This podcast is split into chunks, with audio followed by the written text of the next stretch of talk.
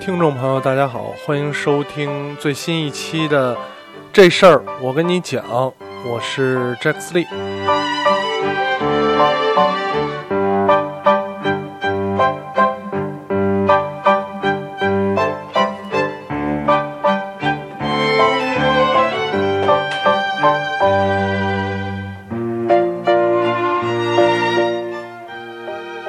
很久没录节目了啊，很久没录节目了，呃，我都有点不习惯了，这个这个声音，自己在耳机里听见自己的这个声音，觉得有点别扭啊，别扭。说这哎，这声儿是不对呀，啊，不知道对不对啊？不知道，说实话不知道对不对。现在这声儿，不过呢，我觉得也没什么太大关系，好像是不影响。希望这个录出来的节目没什么问题就行啊。呃，为什么这么长时间没录音？好多原因，主要的原因是呢，还是之前在微信公众号里也说了，跟大家再交代一下。啊，最近换了一份新的工作。呃，可能不怎么关注动态的人说，哎，这人怎么又换工作了？啊，呃，是这样，大概在今年四月份的时候，四月份的时候从前公司啊离职。也就是当时有部分朋友知道在做的这个狂湾军，啊，从那儿离职。然后呢，离职的主要原因是，说实话，我觉得啊不太适合我，不太适合我，因为呃当时做的内容呢，主要是针对于呃我们可见的这些呃 这个这个游戏玩家啊，尤其是手游玩家啊，然后呢年龄层次普遍比较低。活跃用户有大把的中小学生，呃，从媒体的角度来讲，我并不是说这些这这些用户没有价值或者怎么样，但是从我个人的角度来讲，我真的呃很难说以现在这个想法、思路、经验来讲去产出合适他们的内容啊，尤其是我对于手游的这一部分啊。再具体点说，王者荣耀这个这个东西真的没有兴趣，也没办法提起兴趣，啊，所以，呃，经过三个月的时间，最终我还是选择离职，因为我这个想了一下，觉得第一自己没办法给这份工作提供应有的价值，第二呢，呃，我也并不想从这个领域上获取更多的经验来为我以后提供什么样的价值，所以，所以就就就离职，对吧？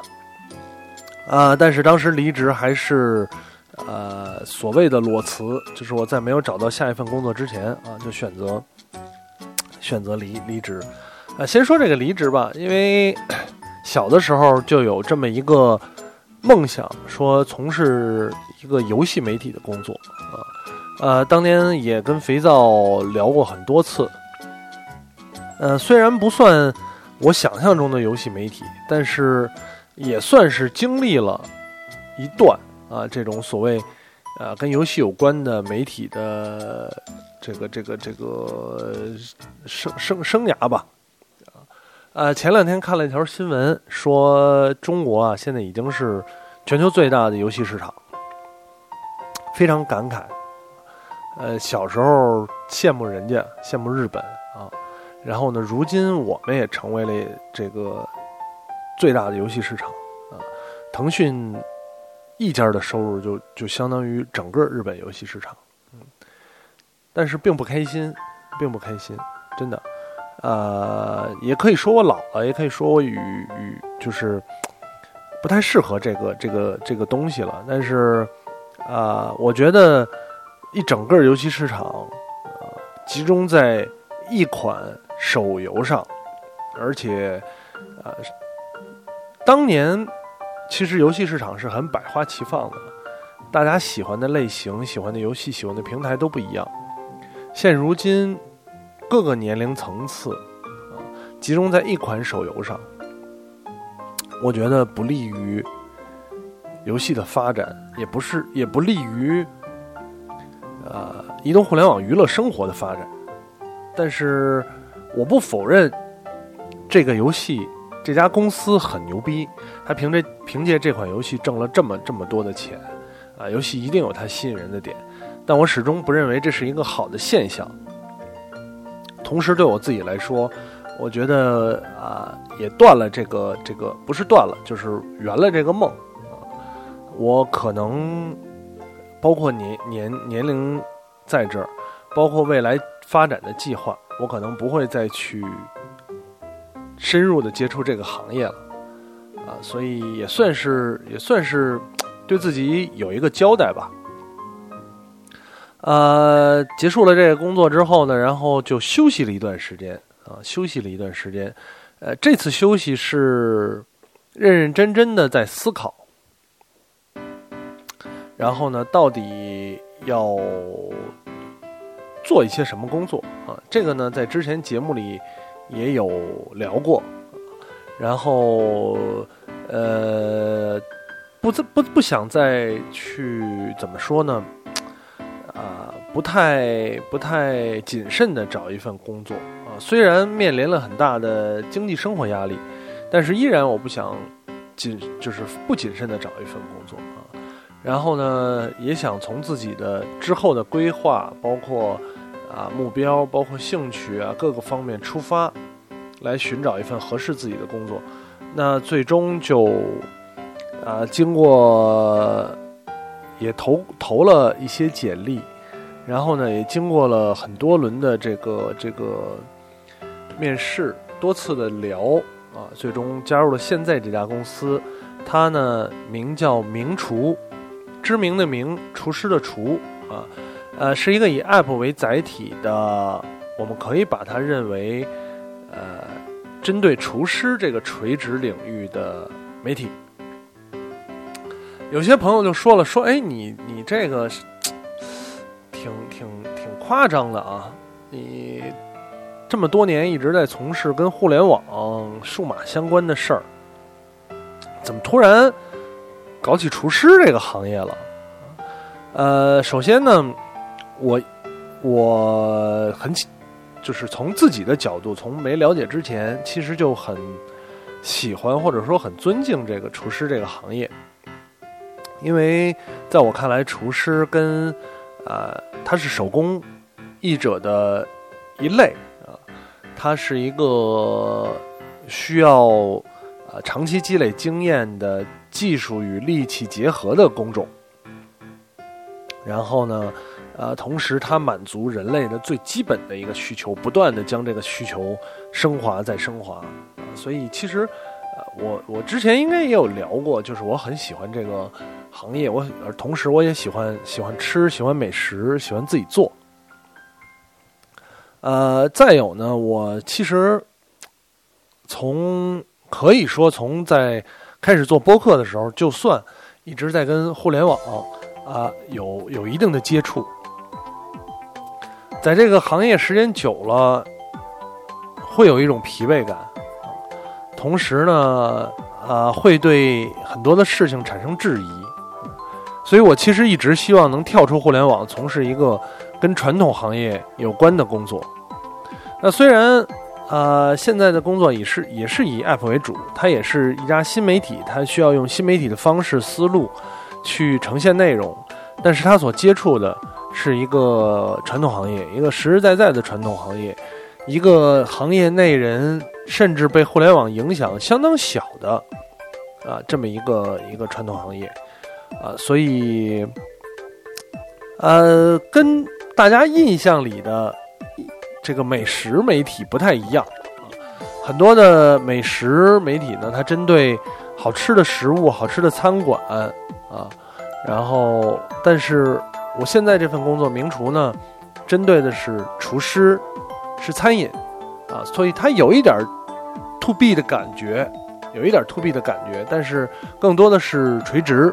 嗯，所以大概就是这个情况。呃，加入的时间不久，呃，还在努力适应当中。因为刚加入一份工作，你总要去花更多的时间去适应，去去啊学习。尤其是我以前完全没有接触过这个，直接接触过这个行业，所以也就造成了有很长时间没有没有录节目啊啊，也没有发这个微信公众号。呃，但是呢，包括像在有的聊录制节目，包括像这事儿我跟你讲，呃，其实我有都有一个感觉，那作为播客来讲，可能真的是说这个事儿说过很多次了，真的没有啊，以前那么不能说受到大家欢迎，就是说没有以前那么那么有趣，在在任何人看来，因为现在形式真的太多了，所以真的没有那么有趣。呃，当年可能娱乐内容渠道不是特别多的时候，播客还很新鲜。这个时候呢，大家很期盼着。你比方说那会儿我听，呃，没空听的时候，就每周都期盼着这个节目。现在，呃，大家想一下啊，即使是比较忠实的听众，其实是不是常更新，是不是每周更新，或者是多长时间更新，对你来说重要吗？我觉得还好，我觉得还好。说实话，我觉得还好，因为我们有太多太多的日常娱乐东西需要去追，需要去看，可以去追，可以去看，可以去关注，嗯，所以不会对不会对大多数人造成什么影响，也不如以前说，哎呀，他好像好长时间没有没有出节目了，这档节目还做不做？没有这种感觉，不光是说对播客。其实你会对很多很多的内容都有这种感觉，所以，呃，怎么说呢？也就也就有点宽心了吧。我觉得，呃，更多的时候，现在录一期节目是对自己的一个一个一个交代啊。觉得好长时间不不录了，还挺想念的，挺想念的。这个是跟大家介绍了一下最近的情况啊，最近的情况。然后呢，今天这期节目多闲聊点然后问题也有不少，估计时间会长啊。呃，为什么多闲聊点呢？最近其实事儿也挺多的，就是发生的事儿，有一些我还真的挺想跟大家聊聊的。呃。最近最近的一件事儿，就是其实引起了不少关注啊，呃，乒乓球事件，乒乓球事件，这个这个，呃，我相信听众里也有很多人关注了，呃，简单介绍一下，呃，事件的原因是这样，就是呃，体育总局呢进行了一个乒乓球的结构、领导人员和体制的改革。呃，所谓改革很简单，呃，当时，乒乓球设立了总教练一职，现在总局撤换了总教练，啊，将这个职位取消，啊，将原总教练刘国梁进行了上调，啊，这么一个一个过程，那所引发出来了很多的，啊，这个这个很多的事情。啊最严重的事情就是，呃，乒乓球男子运动员们啊集体罢赛，多人的单打和啊双打项目这种罢赛进行罢赛啊。网上也有各种各样的说法，大家肯定看到了各种各样的说法啊。其实大部分站在一边，大部分站在一边，站在了站在了支持刘国梁这一边啊。同时，这件事儿还有一个细节就是。罢赛的同时呢，这些队员们统一发了微博支持他。原文我忘了啊，大概是怀念啊，还是纪念刘国梁？呃，大部分人都是支持刘国梁啊，毕竟呃，他作为教练或者作为运动员都是相当了不起的一个一个乒乓球啊运动员和教练。但是这件事儿，我的角度。不太一样啊，不太一样。呃，首先，咱们咱们我不知道这聊完这个，到时候被封了就不好办了啊。呃，首先呢，哦，豁出去了。首先可以看到，就是可以看出来，其实呃，体育总局在做这件事、做一系列事情的终，就是最终想法很明确啊，两个。第一，其实都其实归根到底就是一个啊，改掉现有乒乓球这种呃，形成一个抱团的相对独立团体的啊这么一个一个一个一个行为。实际上，呃，我我们国家的体育制度一直是比较不与世界接轨的啊，它大部分的体育项目都权力也好。经济利益也好，各方面利益也好，都掌握在体育总局的手里。那乒乓球是一个例外啊，相对来讲例外一点的。乒乓球在中国的地位非常的高，因为中国啊是是世界绝对领先的啊。那么呢，也造成了乒乓球这个团体更加有一点独立，尤其是在增设了总教练这一职位后，那么乒乓球就形成了。男男队、女队，啊，集合在一起，由共同由一个人来领导，而这一个人的领导也只有一个人，啊，也就是说，在这个中国最牛逼的项目啊，只有一个人来说了算，他叫蔡振华，啊，呃作为既管乒乓球又管足球。然后呢，已经位居这个总局副局长的这么一个职位啊，蔡振华可以说是很、很、很、很、很牛逼了，很牛逼了啊！但是这一系列的动作也也很也很直接啊，不管什么原因了，咱们就不分析啊，一定要拿掉蔡振华，或者说把他的权力拆分开，是是这么一个一个行为。这个行为姑且不论对不对啊。但是很多人，呃，在这件事儿上是是挺这些运动员的啊，说你们牛逼好样的。我倒是觉得呀，啊，多多少少有一点幼稚了，在这里边。呃，运动员的这些行为呢，不是一个第一，我认为不是一个勇敢的行为，啊，是一个冲动的行为。第二，我不认为他们是一个自发的行为。而一定是一个有组织的行为，这个事儿就让你可以联想到很多在在在所谓改革开放初期、建国初期啊，所咱们一直一直领导的学生这个运动，学生是很容易被当成枪使的，年轻人是很容易被当成枪使的，因为他有足够的热情，有足够的冲劲。但是很多人会利用这些东西，利用这些东西，去达到他想达到的目的。啊，这个事儿是一个当局者是很难控制的一件事。嗯，说回来，这个事情本身，对吧？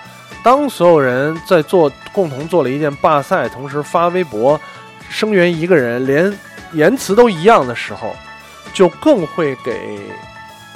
啊，有执法权利，有权利者不是执法权利了啊，有权利者一个很直白的证据啊，有组织的在进行一项对抗权力机构的事情，那这个是非常严重的，非常严重的啊。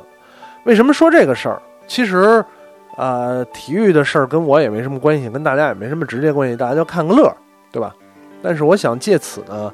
其实有一些啊年轻的听众可以从中学到一点东西，就是有有些时候你的影响力、你的能力比你想的要低很多啊，低很多啊，呃，你即使表面上再有影响力。他仍然比不过很多的权力机构。同时，我认为，呃，合理的改革是好事，就是改掉那些不与时代俱进的。但一定要对大多数人来讲，一定要一定要明确一个事儿：你身在一个完整的体制之内，首先你要想的是。在这个体制下生存，要遵守这个体制的规则，而不是每天想着打破这个体制的规则。因为你的能力真的有限，有限啊！我的能力没有那么那么大，对吧？我的责任也没有那么大，我也没有想实实在在的说，我也没有想过通过自己的能力来改革、改掉什么体制之内的事。我希望可以通过我的微小的能力，影响到那些足以被我影响的人，让他们啊可以在生活当中，在。精神当中过得更好一点，这个是，啊，这事儿我跟你讲也好，在资里也好，唯一觉得还有可能做的，所以我的立场一定是，啊，告诉那些未来有可能发生类似同样的事儿，就是有时候你需要想清楚，有时候你需要先在一个体制之内，做一个自己该做的是，遵守这个体制的规则。这样才能更好的生活下去，啊，这个是我一点想法。当然，肯定很多人不同意我啊，没有关系。啊，除了除了这个事儿之外呢，前两天还有一个事儿，就是突然呢有一条新闻说，这个新浪微博视频啊，凤凰网、AC 范，因为无证营业，对吧？所以这个这个接到了处罚。群里很多人在讨论这个事儿啊，呃，事儿本身没什么可说的，对吧？呃，总局广电总局刚才说体育总局啊，广电总局下发的这个文件是合理合法的，就是有有法可依的啊。法合不合合不合适，我们也不能评判啊，我也没权利评判。但是呢，它是有法可依的啊。我只是想说给大家简单解释一下这件事儿当中涉及到的。呃，信息互联网视听传播、视听节目传播许可证，这么一个东西，这是个什么玩意儿呢？啊，这是一个规定用于传播视听节目的证照。这个证持有这个证照，理论上啊，我们说的先先，因为有很多细节解释的时候是会不一样的。呃，理论上。在没有持有这个证照的情况下，才允许你发布视听节目啊。什么叫发布视听节目？也就是说，在你因为呃你持有这个证照，你是有这个在网信办啊域名注册的，对吧？就是有有在你名下的这个域名，只有持有这个证照，你的域名底下才可以出现视听节目啊。什么叫出现视听节目？再举个实际点的例子，比如我有一个博客，呃，自己独立建了一个服务器博客，这个博客下面我写了一篇文章，用 H 五、呃 HTML 或者是标准代码的方式嵌入了一段优酷的视频，理论上这件事儿是违反了这个啊许可证，就是这个就是违反了这个规则的。原因是你这个域名没有持有这个许可证，你的域名下面是不允许出现视听节目。呃，大家会很多人知道这事儿之后会很惊讶，说“我操，这么严重啊！”确实这么严重。啊，前前工作当中，因为这件事儿被执法过，所以我才能了解到这个规则。当然呢。很多很多的网站都存在这种违法行为，所以这是一个偏选择性执法的这么一个一个方式，就是呃，通过举报，有人举报，那么就会进行查处执法；没人举报，也查不过来，是这么一个过程。同时，这个证儿怎么申请啊？它有两大难点，两大难点啊！为什么这个证儿这么不好申？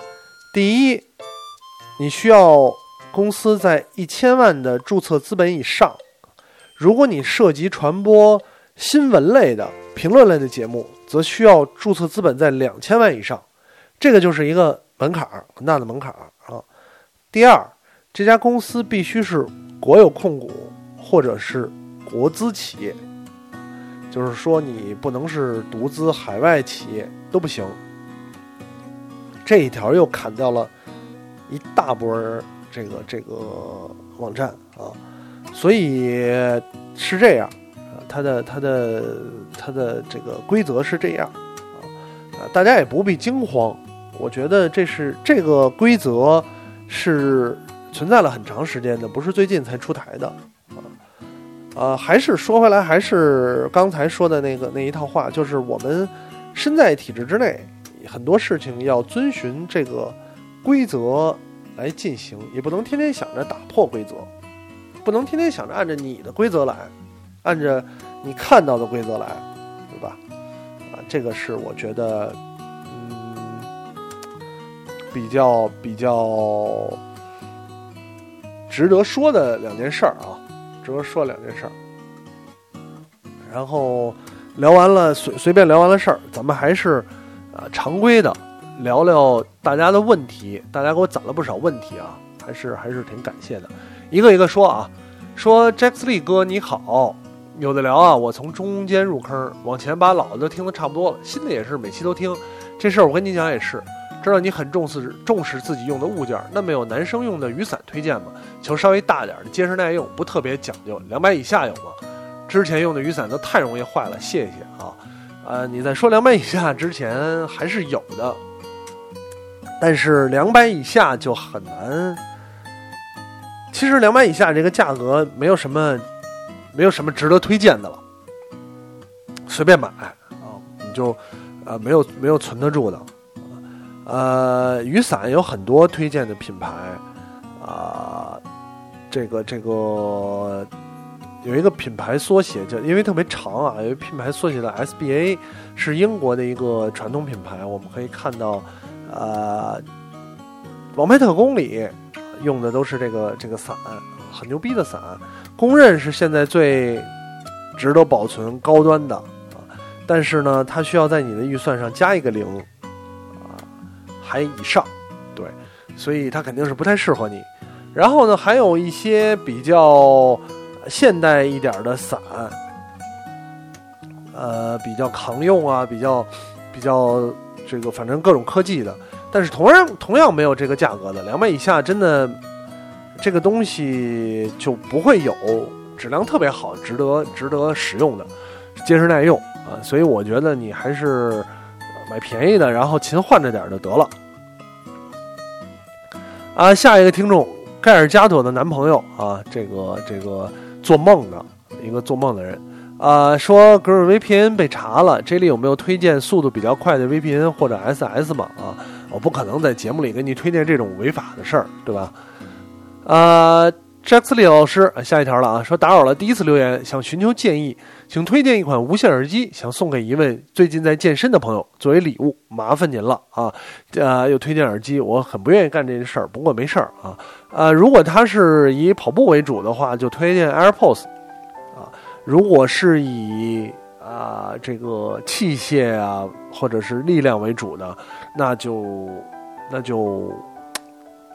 B&O 的新出的那款啊，或者是 Beats 的一个一个一个跟也是跟啊 iOS 合作的 Power 什么玩意儿的那个英文记不清了啊，因为我不是很研究这些无线耳机，我觉得它对我够用就好了啊，所以我一直在用的就是 AirPods 啊，它的问题是当我躺下的时候，它有点容易掉。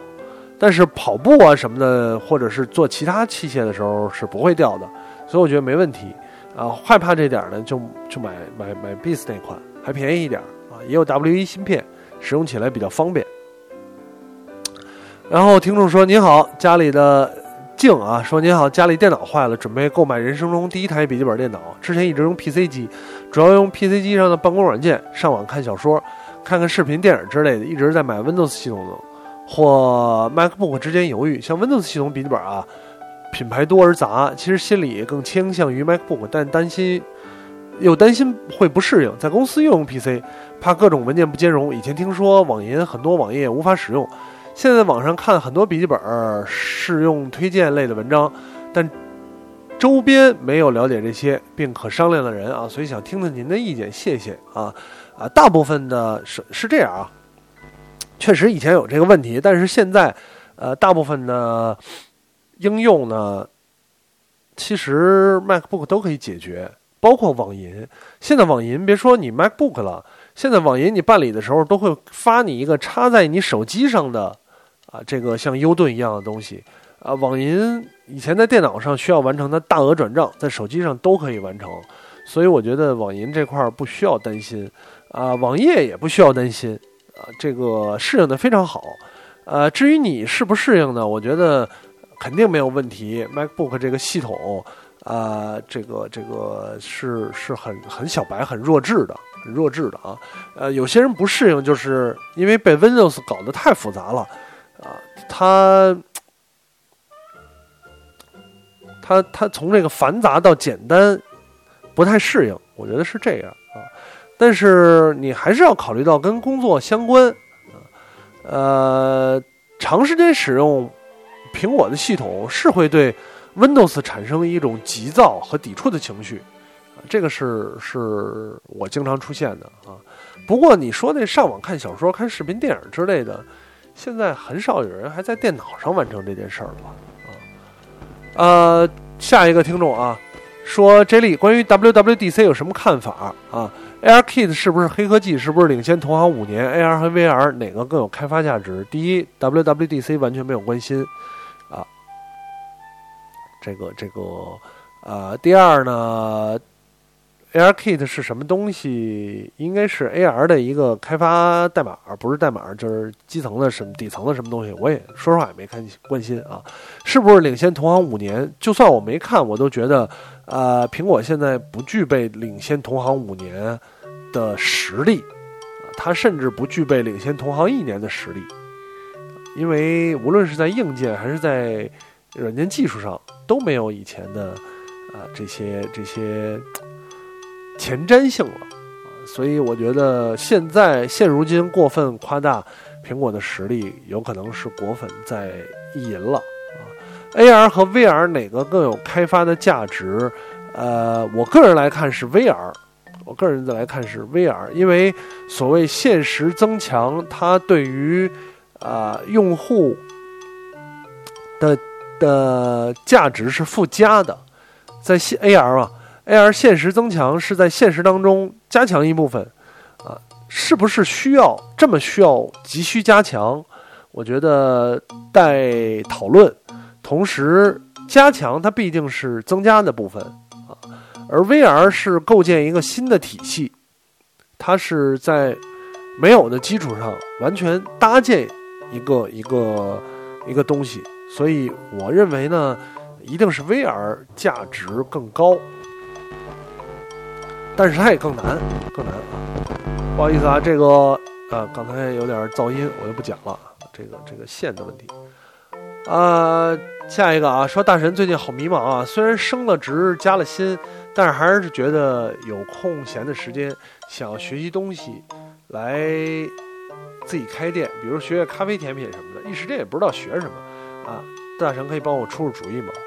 我我给他回复了，我是觉得学习这件事儿。一定是你想，你有空闲时间歇一会儿也行啊啊！如果你有一个想要去接触的东西，有时间了，一定会主动的去去做这件事儿。如果你有时间也不知道想干嘛，我觉得那不如就休息了。休休息真的对人来说还是挺重要的啊，挺重要的。所以别强迫自己学那些也不知道有用没用啊。呃，升职加薪又闲了是件好事儿啊，对吧？干嘛何必再给自己找事儿呢？呃，麻辣苹果说啊，想听听詹斯利大神的择偶标准啊，知道肯定不会很具体，就模糊的说一下就行啊，譬如相貌、职业、地区等。择偶标准哈，你问我择偶标准有什么意义啊？关键是，啊，我不知道这个这个想问的是这种所谓择偶择偶标准，一般都是结婚的对象啊。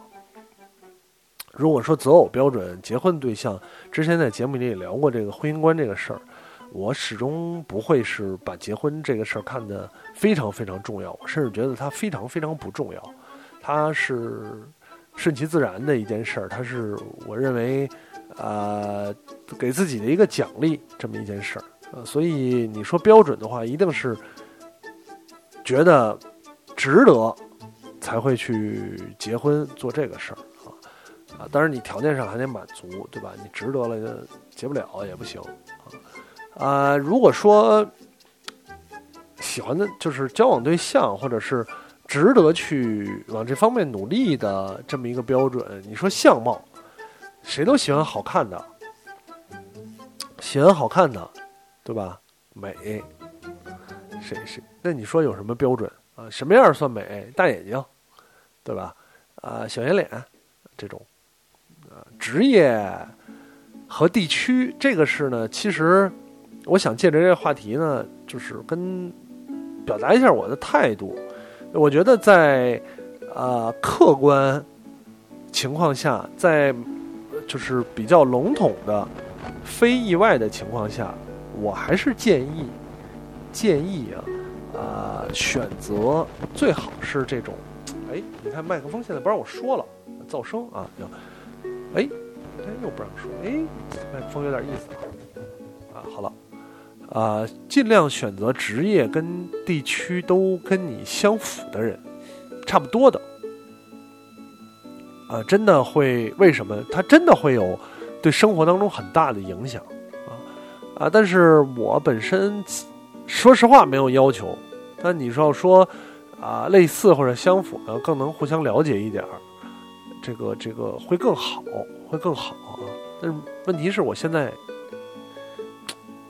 我不知道什么意思啊，麻辣苹果这老朋友了，是不是你要手里有货要介绍给我，还是怎么样的？呃，开玩笑啊，开玩笑，开玩笑。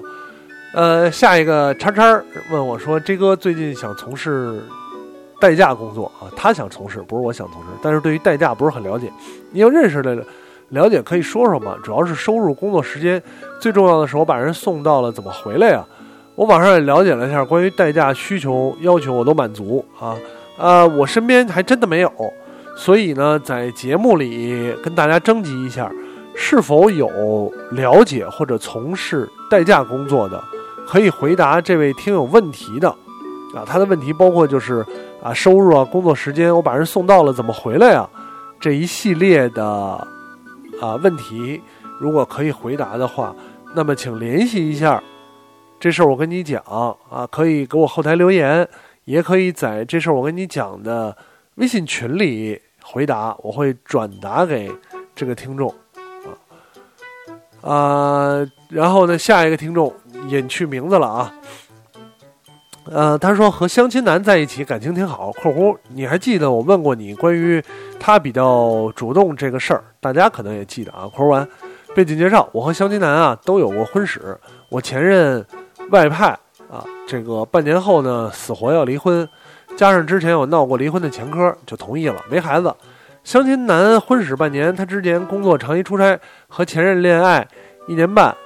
有一年都在出差，婚后也总是在出差，结果婆媳矛盾大到打起来离婚。现状呢，我不敢说它是最好的选择，但确实是我觉得最踏实的选择。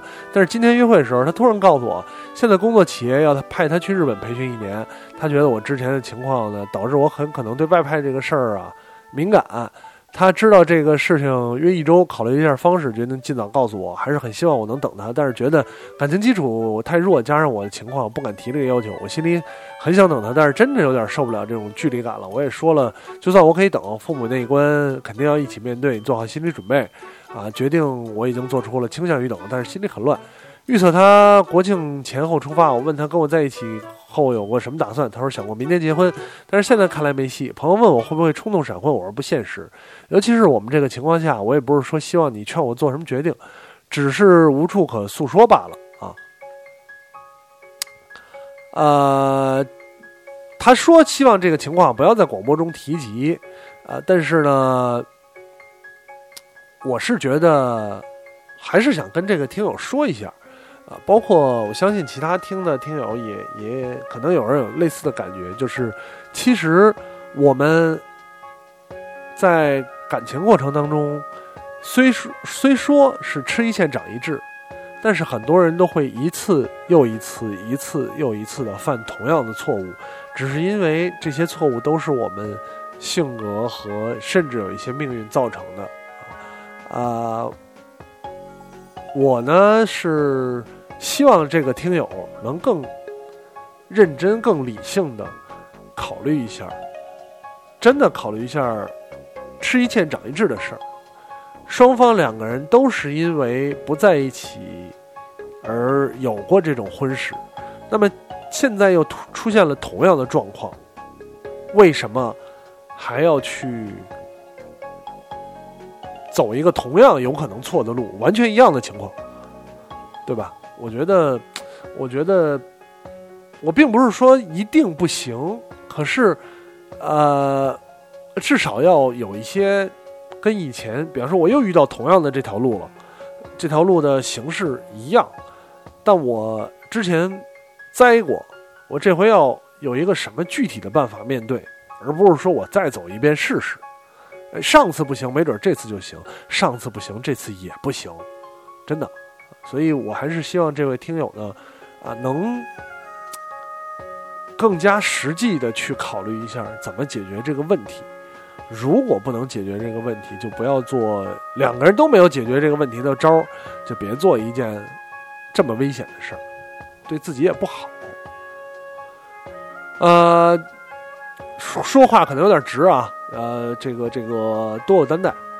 呃，下一个听友詹姆斯利好，先描述一下我情况，我是那种啊有点闷骚的男生啊。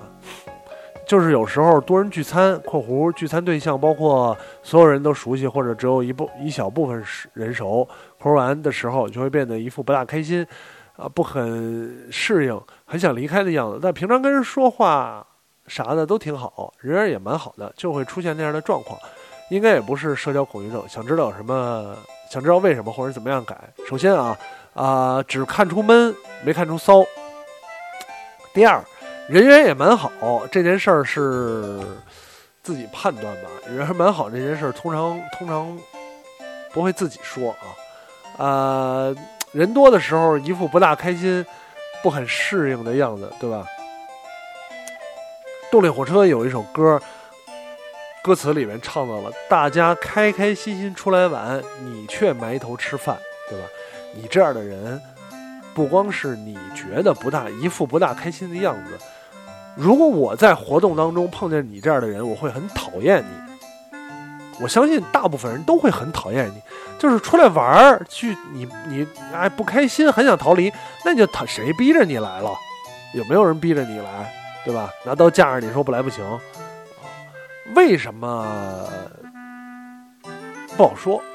为什么不好说呢？因为有有很多的原因可能性。你就是真的不适应群体生活，啊，你不喜欢跟动，我也不喜欢跟太多人聚在一起，啊，我就是十几二十个人这种啊，然后呢，真的聚在一起是那种特别熟的朋友，你比方说有的聊的几个朋友吃饭，哎，会很高兴，那真的是很熟很好的朋友了。如果你要连这种情况都不太开心，你就真的真的没有办法了啊，啊，所以我原因有可能很多，怎么改？最好还是别去，因为对双方都不好，别人看也不高兴，你也不高兴，咱何必呢？是吧？啊，省出点时间来。呃，下一个听众啊，呃这力大哥好久没来留言了，最近实验室好忙，马上研三，有点压力。前几天无意接触了一下电子烟，感觉从口感还是气味上都比真烟好。不知道大哥对电子烟有没有了解？可以在节目里聊聊吗？呃，稍微的。了解过一下，因为是个很大的坑啊，啊，电子烟呢，一般是现在分为机械型跟电子型两种，啊，我们常见的，如果说错了别怪我啊，因为我也不抽这东西，呃，我们常见的就是大家拿在手里一方盒有一嘴儿，那个是电子型的啊，然后呢，像一根长棍儿更像烟的呢，通常是机械型的。啊，机械型的不是特别好，因为它有很多的问题，温控啊，或者是什么什么样的，反正很多的问题，所以大部分都是这个电子型的。啊，它可玩的东西包括了各种口味的烟油和各种什么材质的这种这个这个这个这个核雾化器啊，然后呢，主要是一个把玩的东西啊，呃，但是它依然是烟，依然是烟，所以有些人在室内肆无忌惮的抽这个，我觉得也不是很好啊。然后你说对身体怎么样？啊，多多少少可能会比香烟好一点儿，好一点儿。然后，但是应该还是有一点害处，有点害处。所以，不过你你你，它的健整体花费啊，其实不便宜，是个大坑儿。你得想好了入不入这坑儿。然后呢，下一个下一个听众说想知道你有没有吃补剂啊？这个健身补剂，问健身问题，有。有，呃，之前聊过的时候就说有，呃，因为当时没法回复他了，呃，主要呢，蛋白粉是一定要吃，因为在控制饮食的时候，蛋白质的摄入量一定会不够啊。然后呢，同时比蛋白粉再有用的东西就是肌酸，肌酸它可以啊减少肌肉的流失，然后呃加速肌肉的恢复，肌酸是一个被证明有用的东西，这两种。同时，我还会，呃，有时候使用一些氮泵。氮泵其实是一些提取物，它会促进你的血液循环，呃，让你在健身的时候兴奋感更强。其实它一点都不神秘啊，不会像兴奋剂一样，说，哎，吃完了之后就不得了了。其实它吃完之后只会心，比方说血液循环快了，心率高一些，然后这种，所以还好。然后呢，也会用 BCA，这是比较有争议的支链氨基酸啊，它是就是比较有争议的一种补剂。有些人会说，用它一定会就是防止肌肉的流失，然后也是促进促进合成啊啊，但是实验来讲也会有实验的结果说这东西根本没用。聊胜于无，我觉得就就使用了，其他的还没有尝试，其他还没有尝试啊。呃，我觉得补剂这东西还是对于第一，对于日常饮食的补充，所以首先你一定要把饮食做好啊。第二呢，呃，除了蛋白粉啊，其他的有一定的精神作用，有一定精神作用。他会说，你既然都吃了，你还不好好练？对吧？我觉得有一定精神作用啊啊！然后这个这个下一个听众啊，说我就知道最近 J 莉肯定有新工作了，要不然不可能不录节目。想听你聊聊日本，为什么我听了播客节目几乎提到日本就俩字儿牛逼？然后花式吹，难道日本就没有自己的问题吗？他们低生育率啊，阶级固化的很，大城市病，最近几十年就没有新互联网企业出来。只要一聊日本，这些一概不说。日本是很好，但毛病一点不说，也挺没劲的。想知道 J 莉了解日本，啊，希望有时间聊聊日本社会和人的问题，值得学习与值得学习的地方。我觉得之所以提到日本就牛逼，是因为我们还是想传达，说它有哪些地方值得学习，对吧？你是要说说一个地方的毛病，太简单了，但是说完了毛病又怎样？这个是是我们是需要帮他们。改善这些社会问题，还是说我们以他们有社会问题，哎，他们也他妈挺傻逼的，哎，行了，放心了啊，那不，他们二逼还是要保持这种态度，所以我觉得没有什么太大的作用啊，呃，确实日本存在低生育率啊，有阶级问题，有教育问题，对吧？然后甚至包括它的农业生产业啊，以及传统手工业都在出现问题。更别说互联网企业了，但还是说我们了解到它的坏处，能对于我们有什么帮助？你说引以为戒，我倒觉得以我们现在这个社会情况，还真的没有达到能把别人的坏处引以为戒这么高的标准，所以这也是为什么。不说的，就是没有详细讨论过这事儿的原因啊。呃，通常的时候会有一些对比，来对比他们怎么应对，他们是什么的社会情况。但我真的觉得没什么太大的作用啊。呃，下一个听众说：“这位哥哥有一位好朋友啊，上大学之后就和以前感觉不一样了。我一直把他当好朋友，有时候就无所谓吧，可是又觉得可惜。这几天呀，一起玩，明显的看透了他的心，看透了他。呃，对不起啊，可是我们就找不到那个点了。虽然大兵说，不知道大兵是谁。我对普通朋友这四个字理解很简单：我在路上走着遇到你了，大家点头微笑，啊，结伴一程。”缘深缘浅，缘聚缘散，该分手的时候分手，该重逢的时候重逢。你是我的普通朋友，我不希望咱们的关系比水更淡薄，比酒更香浓。我不奢望咱们的关系比水更淡薄，比酒更香浓啊！惜缘即可，不必攀缘，同路人而已。能不远不近的彼此陪伴着，不是已经很好了吗？对，对。对不起啊，我不知道这个这个应该说什么。我觉得对，说的对，说的都很对，甚至没法让我去评价我该怎么回答你。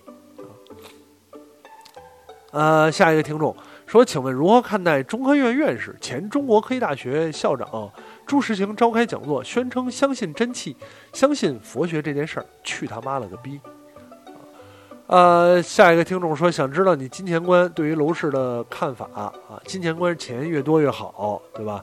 啊，所有的赚钱方式、赚大钱方式都写在了刑法里，但我依然想找到一个没有写在刑法里的赚钱方式。有钱真的可以越多越好吧？直到你觉得这东西不重要了，啊，直到这个时候，说明你上升了一个层次啊。对楼市的看法啊就买不起啊。还有什么看法啊？啊，你是想问我它会不会跌是吧？会不会让所有人都买得起？不可能，你放心吧，不会让你所有人都买得起的，永远都是买不起。呃，下一个听众说，经过有的聊节目的启蒙，从对北京无感到慢慢喜欢，毕业之后呢，在工程单位工作一年，实在不喜欢，想到北京有这么多有趣的人和事儿，放弃了之前的工作，转行来到北京寻找机会，上周入职。虽然刚开始过得很艰苦，但我觉得这种日子再过一段时间就会过去，再熬半年。谢谢北京，谢谢有的聊，尤其谢谢 Jack 利啊，非常谢谢这位听众。但是呢，啊，必须得说一下，把自己的预期放得低一点啊。这种日子再熬一段时间也不会过去，再熬半年依然很辛苦。但是呢，我们辛苦总是为了自己的目标。我们辛苦总要有支撑辛苦的事情，呃，到现在为止依然很辛苦。我长这么多年，对吧？三十二年一直在北京，我依然觉得很辛苦。但是辛苦是要有一个信念去支撑的，只要有这个支撑，你就值得去辛苦。当你发现你自己不知道为了什么去辛苦的时候，我觉得就。可能就要重新考虑了啊！呃，下一个听众听节目很久了，也一直读公众号文章，很有很多共鸣和感悟。谢谢 Jack Lee，第一次留言想请教个健身相关的问题。我是出差非常多，没有条件啊，规律去健身房和自己做饭的人，想要先减脂，运动和饮食上有什么建议吗？啊啊，就想减脂的话啊，出差比较多，那真的没有什么太好的办法，只能说，呃，跑步吧。虽然跑步不是一个最好的方式，但是动总比不动强。跑步啊，然后呢，同时可以再增加一些基本的，比方说，呃，徒手深蹲、俯卧撑这些基本的动作啊，做查一些可以在室内做的叫 heat 的东西，它这种这种高强度间歇训练。饮食上也简单也简单啊，先把你的主食降下来。其次呢，把这个这个这个多吃点肉啊，少吃主食，多吃菜。这个第一步，第一步啊，达到这些，咱们再往下进行。减脂是个长长期的事儿，尤其是像这种运出常经常出差、很难规律生活的人，你要做好更长时间的准备啊。呃，下一个听众啊说。啊，想问我对移民的看法。移民的看法，能移就移，我觉得挺好。真的能移就移，看移哪儿了啊，尽量往那个好地儿，生活潇洒，没什么大事，没什么鸟事儿的地儿移。呃，有一个听众啊问我说，想问一下 CrossFit 鞋和综合训练鞋的区别在哪？在国内和海外官网上经常看到这两个品类，不太搞得清楚。James Lee 去现在去健身房有专用的鞋子吗？如果有的话，推荐一下。鞋这件事儿真的是他妈的经销商来骗你们的啊！真的是是是是骗你们的，这玩意儿一点都不重要！呃。什么 CrossFit 训练鞋，什么他妈综合训练鞋，对吧？都是运动品牌商炒出来的噱头啊，来骗你们购买。呃，无论是 CrossFit 还是健身，它对于脚部的支撑，尤其是跑跳以及脚踝的支撑都没有那么重要。鞋在运动当中的。啊，作用主要是这个，所以你说去健身房有专用的鞋子吗？有啊，什么鞋？帆布鞋，匡威。你可以看一下国外的视频，这些健身大神们啊，这些奥赛的大神们啊，这些无论是健体还是这，反正这些大神们啊，除非他是力量举职业运动员，他希望通过合理合规的装备让自己。数据数什么数据了？数据更高一点，其他的健身大神们啊，帆布鞋足够了。为什么呢？找一双底儿足够平、足够硬的，完全 OK，越这样越好。甚至你说平底儿皮鞋都可以啊，深蹲的时候脱了脱了鞋，光着脚依然好用啊，真的。所以不要迷信这些，不要迷信健身装备，健身装备。这个舒适的衣服啊，衣物啊，一个支撑足够好的护腕，其实就够了。如果你确实在力量上，尤其是握力上有差啊，那么它会限制你的一些背部训练，那么你就再买一个啊助力带，就完全够了，不需要考虑什么其他的装备，太复杂了，没什么用。呃，行吧，今天这个节目啊，时间也差不多了，聊了点自己的事儿，聊了点大家提问啊，这个一个小时了，一个小时了啊。呃，说实话，下次录节目不敢保证一周之后，但是我会尽量，尽力呢多录点节目，跟大家没事儿聊聊，没事儿聊聊啊。啊，最后呢，也希望大家，如果你不是从，呃，这个这个。从微信上听到的，那么欢迎关注我的微信公众号啊。这事儿我跟你讲，同时呢，呃，如果你真的有关系啊，也欢迎关注，欢迎下载，呃，我们我们我这个新工作的啊，叫名厨的这么一款 A P P 啊，支持我工作，做了做了个广告。行吧，那这期节目差不多就到这儿，感谢大家收听，我们下期节目再见，拜拜。